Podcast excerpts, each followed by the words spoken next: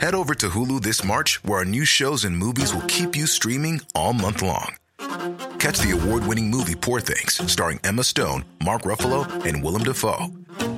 Check out the new documentary, Freaknik The Wildest Party Never Told, about the iconic Atlanta Street Party. And don't miss FX's Shogun, a reimagining of the epic tale, starring Anna Sawai. So, what are you waiting for? Go stream something new on Hulu.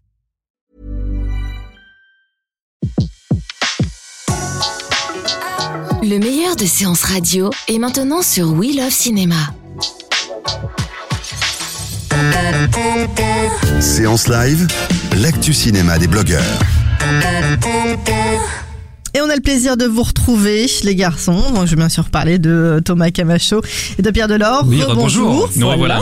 Alors, vous avez choisi de nous parler d'un film qui est sorti hier dans les salles de cinéma. C'est Bienvenue à Suburbicon. Exactement, c'est le nouveau film de, de Georges Clooney, Voilà. la sixième réalisation euh, de Monsieur euh, Wattels. Avec un superbe casting. Matt Damon, Julianne Moore. euh, Oscar Isaac. Oscar Isaac, Noah Jupe. Jupe. Oui, c'est le jeune euh, jeune garçon. Le petit garçon, euh, oui, qui dans le est film. remarquable.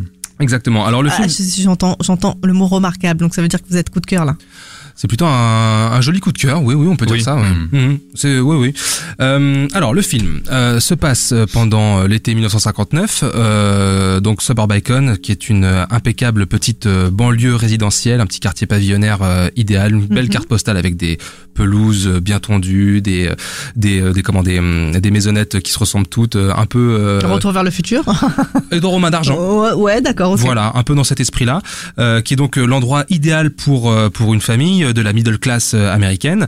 Et, euh, et c'est également l'endroit idéal pour afficher sa réussite de l'American Way of Life. Et, donc on va y suivre Matt Damon, la famille Gartner, donc avec Matt Damon en, père de famille et Julianne Moore qui donc inter- interprète sa femme. Et un soir en fait il y a des, des deux malfrats qui vont qui vont qui vont rentrer par effraction chez eux. Et s'ensuit une spirale, euh, une spirale incontrôlable pour euh, pour Matt Damon et Julianne Moore euh, autour de autour d'antécédents de, de vieux dossiers avec ces malfrats qui les font un peu chanter. D'accord. Voilà. Ça, ça, c'est le film. Ça, c'est le pitch- c'est le pitch de départ. C'est le pitch de base. Voilà, on va pas en dire plus parce que la, la campagne de communication et les bandes annonces sont assez trompeuses. En fait, elles ne dévoilent pas grand chose. Hein. Non. Euh, On, on- on préfère laisser le suspense. Alors, il, il faut savoir quelque chose. Il faut euh, apporter une petite précision. C'est que ceux et celles qui nous écoutent ne le voient pas, mais là, Thomas et moi, on est très en colère. On est pas D'accord, ok. On avez est pas, pas content. non On est, on est remonté parce qu'en fait, il se trouve que le film Suburbicon. euh, Mais il me au- semblait que ça parlait aussi d'autres choses. Non, ça faut pas dire. Justement, faut pas là, dire. c'est la d'accord. surprise. C'est la surprise. Donc, le- donc concrètement, là, il faut pas voir la bande-annonce ou il faut voir Si, la si, bande-annonce vous pouvez voir la bande-annonce. Le, le- le truc, c'est que la bande-annonce ne vend pas exactement le film pour ce qu'il est. C'est une bande-annonce qui...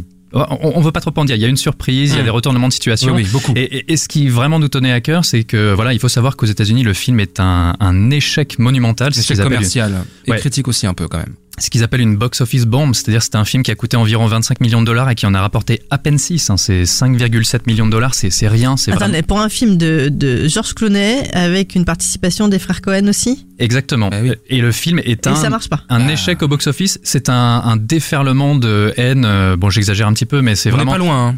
Pas loin du déferlement de haine critique. Il On, on- on reproche au film, euh, bah forcément, c'est un, scénario à la base des frères Cohen. Ils l'avaient écrit en 1986, suite à leur euh, Blood Simple, leur premier film exceptionnel de 1984. C'est un scénario finalement ils n'ont pas conservé, ils ont décidé de le mettre dans un tiroir. George Clooney l'a récupéré des années plus tard.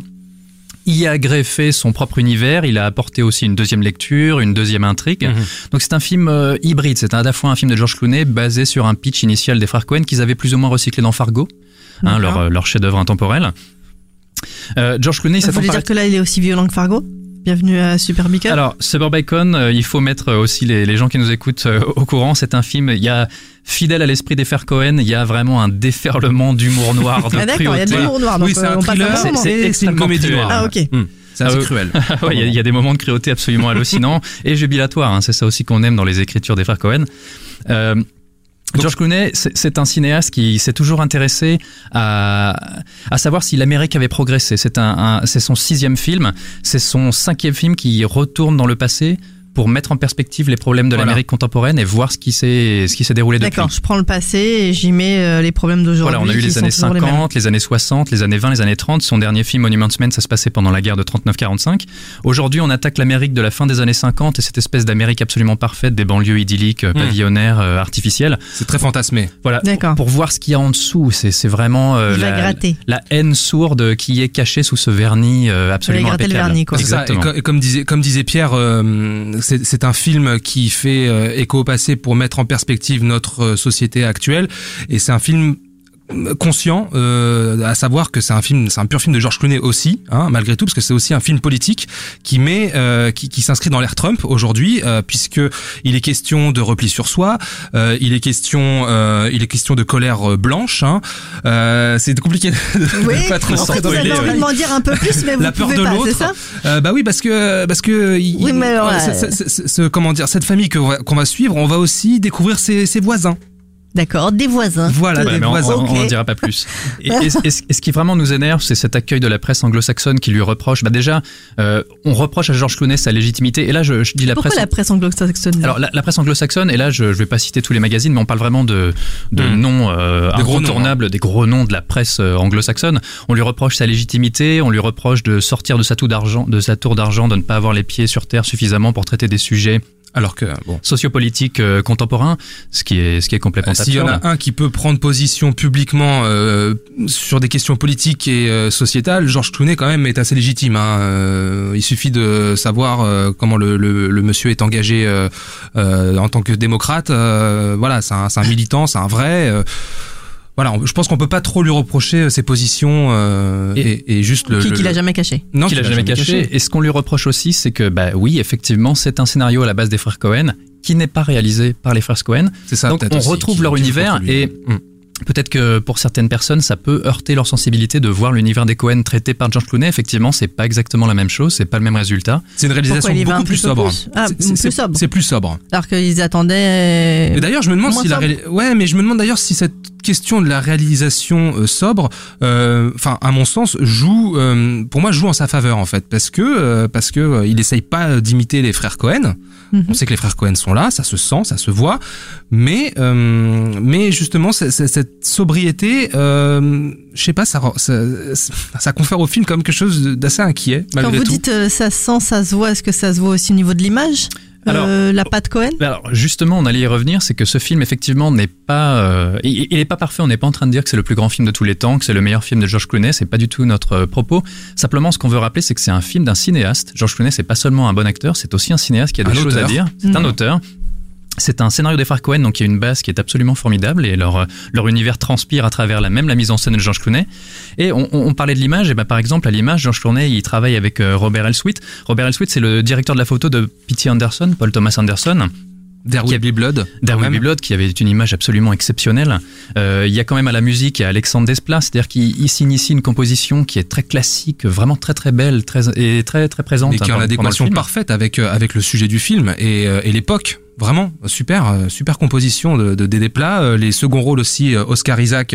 Le casting est absolument impeccable. Oscar Isaac qui le temps de deux scènes vole carrément la vedette euh, au star. À Matt Damon. à Matt Damon. Oscar Isaac, il joue Ouais. un espèce d'agent d'assurance. Peu- d'assurance, ouais, ouais. Alors le film, il est dans les salles depuis mercredi. Oui. Vous vous l'avez vu. Euh, vous vous attendiez à ce que vous venez de, enfin à ce que vous avez vu ou vous êtes, vous avez pris une belle petite claque en vous disant waouh, là il faut vraiment. euh, et d'où le fait que vous soyez là. Ce, Une, une petite claque non mais une belle, euh, enfin une petite claque euh, Ça reste, sympa un, quoi. ça reste Genre, un bon euh, film, ça reste un très bon C'est un thriller. très bon thriller, ouais. C'est un très bon thriller. Il y a des moments euh, de comédie, euh, des moments euh, tragiques, il y a des moments noirs. euh, Oui, une euh, petite claque de surprise. Ouais, Euh, c'est une belle surprise a, pour il y a des gags, euh, il y a des gags qui sont un peu sordides. Il y a cette qui fonctionnent très très bien. qui super bien même. Et il y a et il y a euh, cet esprit effectivement Cohen avec cette spirale infernale qui se qui se crée autour du personnage principal, euh, qui s'empêtre lui-même dans ses dans ses pop dans ses propres euh, j'allais dire mensonges non mais dans ses propres euh, ouais si mensonges disons mensonges. Bah là, c'est très cohénien. On voit des personnages qui s'enfoncent dans l'absurdité Oui, et, oui.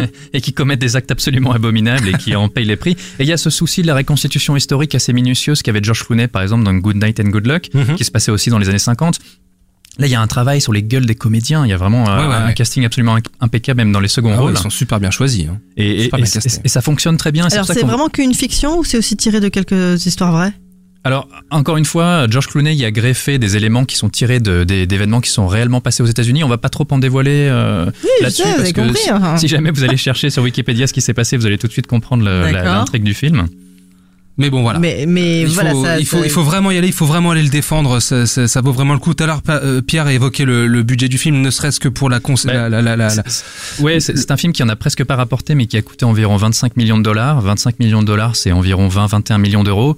Euh, ça, c'est le budget en France des, des profs 2, quoi, avec Kev Adams. Il y a un moment, il faut, il faut savoir ce qu'on veut. hein. D'accord. Donc là, pour le coup, si on va voir Bienvenue à Suburbicon, on passe un super bon moment. Ouais. On se prend euh, un bon film, euh, voilà, euh, grâce à Georges Clooney, toute l'équipe qui l'a- qui l'entoure pour pour ce film, et à la fois dans cet univers de des, Co- des frères Cohen. Voilà, on sent que de toute façon ils sont, La- voilà, ils sont proches. On peut Oui. pas dire que, Ah, oui, oui, que Georges Clooney et les frères oui, Cohen, ils sont, ils sont, ils s'ils sont bossent amis. ensemble Mm. depuis longtemps, c'est qu'ils ont aussi les mêmes visions des choses. la non? symbiose est, à mon sens, euh, très réussie, ça, ça fonctionne parfaitement bien. euh, et vraiment, allez-y, vraiment foncez, c'est, vous allez, vous allez avoir de, de, de sacrées surprises. Et pour, pour le les coup. amateurs de cruauté absolument délicieuse et Ouais. d'humour noir, c'est fait pour vous.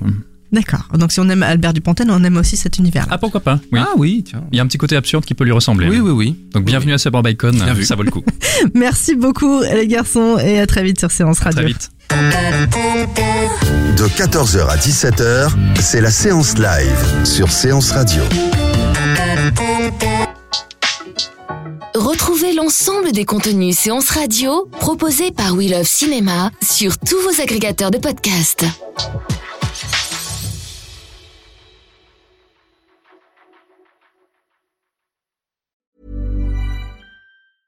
Selling a little or a lot? Shopify helps you do your thing however you cha-ching. Shopify is the global commerce platform that helps you sell at every stage of your business. From the launch your online shop stage to the first real life store stage, all the way to the did we just hit a million orders stage. Shopify is there to help you grow. Shopify helps you turn browsers into buyers with the internet's best converting checkout. 36% better on average compared to other leading commerce platforms because businesses that grow grow with Shopify. Get a $1 per month trial period at shopify.com/work. shopify.com/work.